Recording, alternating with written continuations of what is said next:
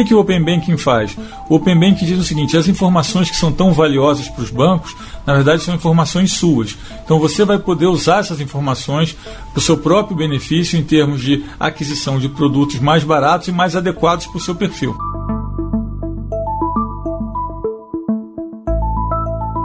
Quem deu esta breve explicação sobre o que é o Open Banking foi o presidente do Banco Central, Roberto Campos Neto, numa entrevista ao programa Voz do Brasil em novembro de 2020.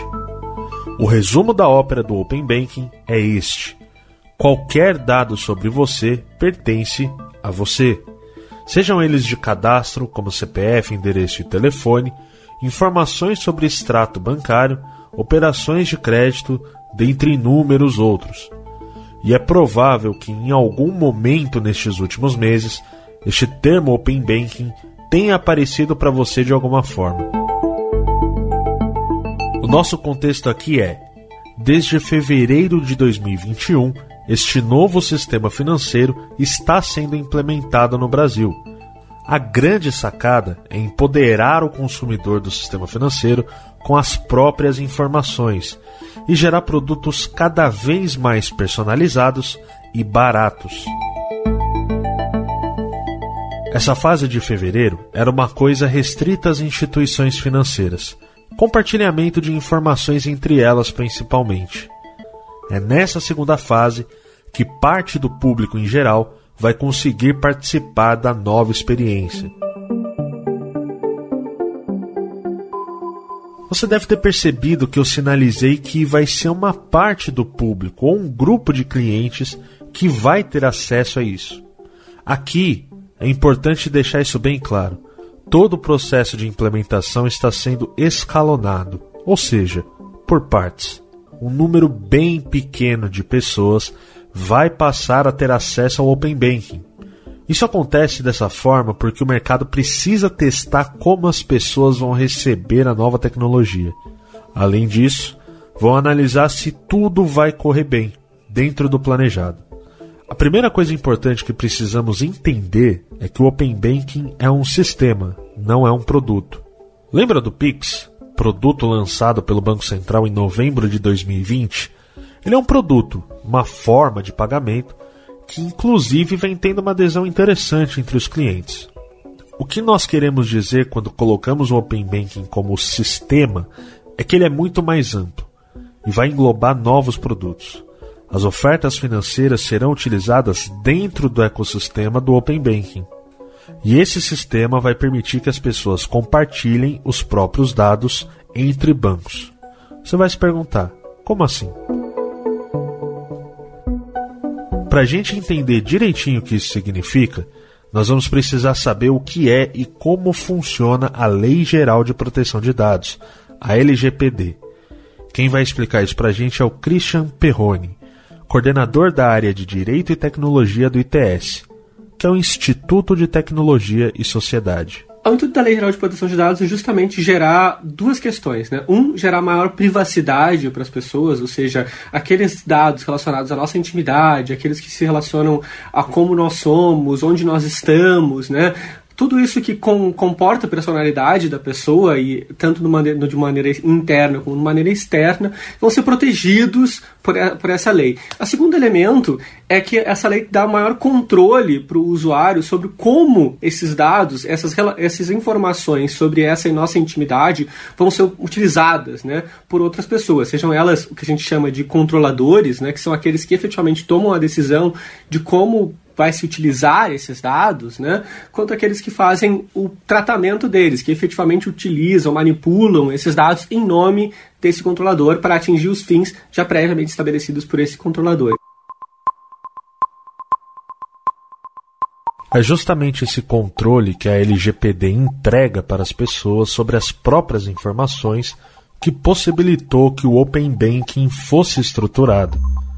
A lei em si foi aprovada em 2018, mas entrou em vigor mais recentemente, em 2020. Quem nos explica a relação entre a LGPD e o Open Banking é o diretor de inovação, produtos e serviços da Febraban, a Federação Brasileira dos Bancos, Leandro Vilém. O que propiciou eh, esse compartilhamento de dados foi a, a, a segurança jurídica que a Lei Geral de Proteção de Dados é, propiciou. Né? A Lei Geral de Proteção de Dados ela estabelece é, num dos seus artigos que os dados são de propriedade do cliente. Né? E o cliente, como ele é o proprietário das suas informações, ele é um, é um, princípio básico de que ele faz o que ele quiser com aquelas informações. Ele pode compartilhar com os dados.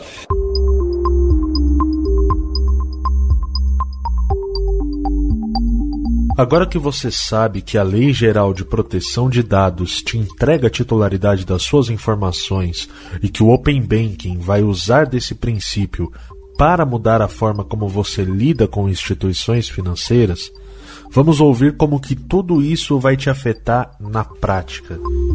De início, é um percentual muito pequeno que será atingido a cerca de 0,1% de pessoas físicas e jurídicas de cada instituição. Esse percentual é calculado a partir do banco em que o dado vai ter origem, ou seja, de onde ele vai ser compartilhado. É claro que tudo isso é apenas o começo. A implementação tem a última fase, que é a quarta, a partir de 15 de dezembro. A gente já vai te passar todo o cronograma, mas agora vamos entender como tudo vai funcionar. O Open Banking é assim. Vamos imaginar que você tem uma conta em um banco, em qualquer que seja. A gente vai chamá-lo de Banco A. Pense neste exemplo. Você está precisando de um financiamento imobiliário para comprar um apartamento. O seu Banco A já te conhece há algum tempo. Ele tem muitas informações sobre você. O seu salário cai todo mês na conta corrente desse banco. Você tem cartão de crédito com eles e já usou empréstimos e limites do cheque especial por algumas vezes. Tudo isso, somado a como você efetuou pagamentos de cartões e do cheque especial, forma o seu perfil neste banco. É a partir deste perfil que eles vão te oferecer produtos e serviços. Como a sua relação com o banco A é de longa data, é muito fácil para eles conseguirem te mapear porque as informações estão sob posse deles. Expandindo esse cenário, vamos imaginar agora que você não quer apenas o orçamento de um financiamento imobiliário do seu banco, o Banco A. Você quer pelo menos mais um orçamento em outro banco. Hoje em dia, se você fizer isso, a chance desse novo banco saber tudo sobre você é baixa. E a partir de agora, a gente vai chamar esse banco de Banco B. Você nunca teve relacionamento com o Banco B. Por isso, não tem como eles conhecerem você. É exatamente aqui que o Open Banking vai atuar.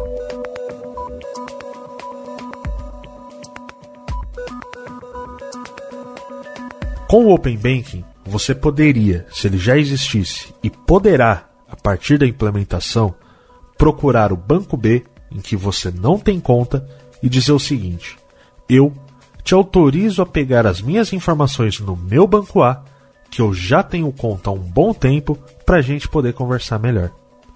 Essa conversa vai ser feita no Internet Banking deste banco B, ou no aplicativo de celular dele. Vai depender do que eles disponibilizam para os clientes. E é aqui, com esse consentimento, com essa autorização, que você vai permitir que o banco B pegue seus dados no banco A e te conheça tão bem quanto ele possa conhecer. Isso só vai acontecer caso você queira, você precisa dar o consentimento para o banco B, solicitar as informações ao banco A, e vai ser preciso dar o consentimento para o banco A ceder as informações ao banco B. Eles vão aderir na medida que eles sentirem que tem uma conveniência na oferta do, de um produto, de um serviço. Né?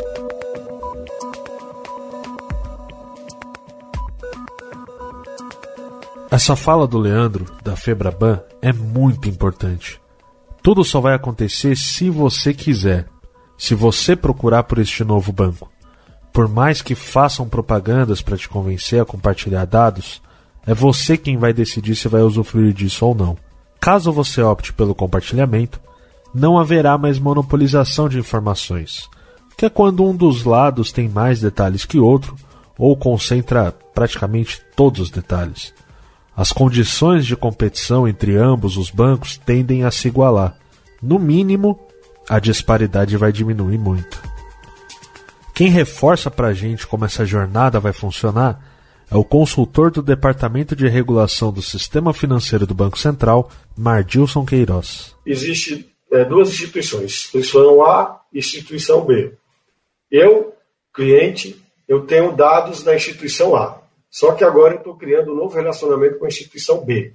Então, eu, cliente, entro na, no site, no aplicativo da instituição B e, por algum motivo, estou iniciando ali um relacionamento. Vamos supor, ele está querendo me dar uma proposta de crédito.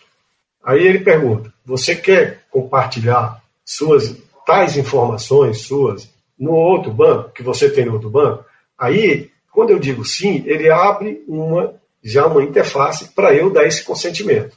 Dizer, olha, eu vou compartilhar tais dados daquele banco para você, para essa finalidade. A segunda fase, então, também vai ser escalonada. Esse processo vai ter quatro ciclos.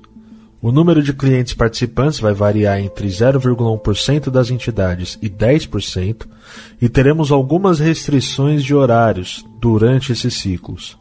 Neste primeiro momento, serão liberados compartilhamento de dados cadastrais como CPF, nome e endereço. A quarta e última fase prevista começa em 15 de dezembro e vai incluir aqui dados sobre investimentos, seguros, operações de câmbio e previdência.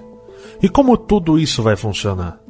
Para plugar as informações de um banco ao outro, será utilizada uma tecnologia chamada API. É bem provável que você já tenha utilizado uma API. Sabe quando você loga em uma plataforma de streaming, por exemplo, com seus dados de redes sociais? Aquilo é uma API.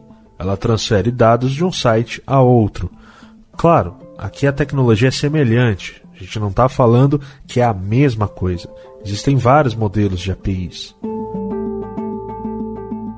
Isso vai ser seguro? De acordo com o Banco Central, sim. Eles explicam que, como não haverá uma centralização de dados, tudo vai ficar nas bases dos bancos, como é hoje. Os procedimentos de segurança do Internet Banking vão atender o Open Banking, mas ainda tem mais coisa. Vamos ouvir o Mardilson Queiroz sobre isso, consultor do BC. Sabe-se quem está pegando a informação e sabe-se qual foi o cliente que deu aquele consentimento. Tá? Isso já é uma outra é, camada de segurança que tem. É, e todos esses processos de APIs tá? esses plugs que a gente mencionou no começo, eles usam protocolos de segurança que é o estado da arte em termos de sistema é, que navegam na internet. Mitigar zero né, nem sempre é possível. Sempre é possível ter ataques. Né? E aí entra o, o monitoramento 24 por 7, que a estrutura de governança vai prover o serviço de se criar um é, digamos assim, um, um, monitoramento de eventos é, adversos que podem estar acontecendo no ecossistema e que isso é compartilhado com todas as instituições, né? tudo isso em tempo quase real. Essa estrutura de governança citada pelo Mardilson é uma operação imposta pelo Banco Central gerida pelo mercado financeiro, para dar transparência ao processo de implementação do Open Banking. As APIs, inclusive, vão permitir que tudo seja feito por meio de apenas uma tela. Ou seja, quando você for no aplicativo do banco que você não tem conta, você vai precisar se identificar com nome e CPF, de acordo com o próprio Banco Central. E só isso.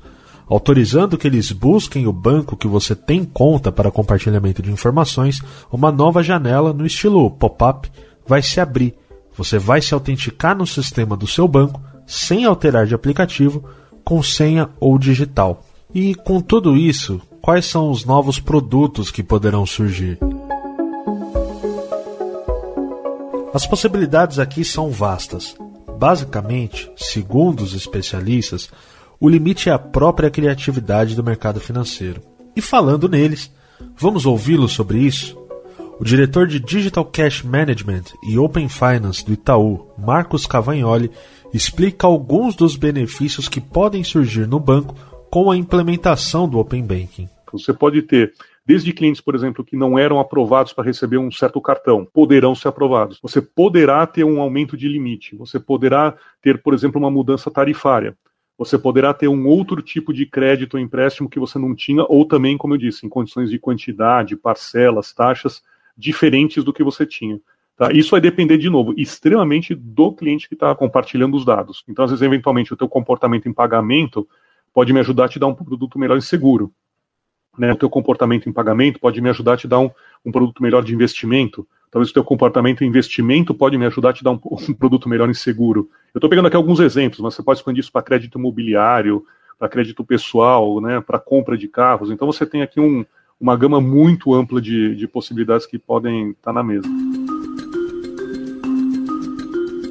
A Karen Machado, gerente executiva de Open Banking do Banco do Brasil, também aborda as possibilidades com o novo sistema financeiro aberto. Então, por exemplo, o cliente do banco que compartilhar os dados com o Banco do Brasil vai nos permitir entender de uma forma mais assertiva, com mais acurácia, sua capacidade de pagamento, é, sua pontualidade no pagamento. Então, se são clientes que, quando tomam um empréstimo, pagam o empréstimo em dia, se são bons pagadores, isso tudo ajuda, por exemplo, numa avaliação de risco e que reflete diretamente no preço, né, na taxa do empréstimo, que reflete diretamente no limite que esse cliente pode ter atribuído no limite de crédito para tomar um empréstimo. Além disso, vai ser possível também a gente ofertar soluções que façam mais sentido para cada cliente. Uma outra novidade que pode aparecer nos próximos meses, por exemplo, são aplicativos intermediários que viriam para dar recomendações. Como o Open Banking vai te dar muitas possibilidades de vários produtos, sites que ajudam na tomada de decisão podem ganhar espaço aqui. O Christian Perrone, do ITS, vai falar um pouco sobre isso. Eu acho que talvez o principal intermediário que vai surgir são aqueles que vão auxiliar no processo da escolha, né? no sentido de você ter uma, uma centralização das suas contas, centralização de todos os seus serviços, ou naqueles que vão te dar dicas de uh, onde você deve investir o seu dinheiro, aonde você deve procurar seguros. O modelo brasileiro de Open Banking é baseado no sistema da Inglaterra, mas existem outros países, como Austrália e Estados Unidos, que já possuem iniciativas na mesma linha. E para a gente terminar esse assunto, vamos falar do que deve ser o nome do Open Banking no futuro, uma espécie de evolução: o Open Finance. A princípio, o nome é Open Banking. Porém, não são apenas bancos que fazem parte deste processo. Temos fintechs e cooperativas de crédito, por exemplo, tudo nesse balaio. Além disso, na quarta fase, como a gente comentou um pouco lá atrás, vão entrar investimentos, seguros, câmbio e previdência. Tudo isso caracteriza um sistema financeiro aberto, não somente um sistema bancário aberto. Como vai nos contar o diretor da Febraban, Leandro Vilém. Eu diria que uh, nesse momento ainda se fala muito em Open Bank, até por causa, em função do, do modelo britânico, mas a gente vai observar que cada vez mais, mais e mais daqui para o final do ano, a gente vai começar a se referir, nós vamos começar a nos referirmos ao projeto como sendo Open Finance, porque a, a fase 2 é, de compartilhamento de dados é, já envolve muito mais do que bancos propriamente dito, porque você pode ter hoje movimentação de cartão de crédito, movimentação de contas transacionais com entidade financeira, mas não bancos. E até o final do ano, esse movimento aumenta ainda mais com a entrada é, dos investimentos, a parte de investimentos e a parte de seguros. O Estadão Notícias desta quarta-feira vai ficando por aqui. Essa edição contou com apresentação e produção minha, Felipe Siqueira, produção de Gustavo Lopes e montagem de Moacir Biasi. O editor do núcleo de áudio do Estadão é Emanuel Bonfim. O diretor de jornalismo do Grupo Estado é João Fábio Caminoto. Mande seu comentário e sugestão para o e-mail podcast@estadão.com. E agora, você acompanha mais um Drops do projeto Vozes Negras, apresentado pela cantora e apresentadora Paula Lima. Estadão Notícias. Doritos oferece Vozes Negras. Drops Vozes Negras. Vozes Negras dessa semana conversando com Sandra Sá. Hoje ela comenta sobre a participação de artistas nas manifestações antirracistas. Rolou a parada do, do George Floyd. Eu não sei se a galera se lembra que, tipo, dois, três meses antes tinha acontecido isso aqui no Brasil. Verdade. E, e aí? Aconteceu aqui no Brasil? Pois é, aí um passou, sabe? Aí veio o George Floyd, pá, pá, isso tudo me entenda, eu não quero dizer que não tenha que ser, não, mas eu só quero dizer que a gente tem que prestar mais atenção. E, se, e o papo de se engajar não pode ser timidamente, não. Vamos parar de correr atrás e chegar junto. Você ouviu Drops Vozes Negras. Realização Sony Music e Rádio Eldorado.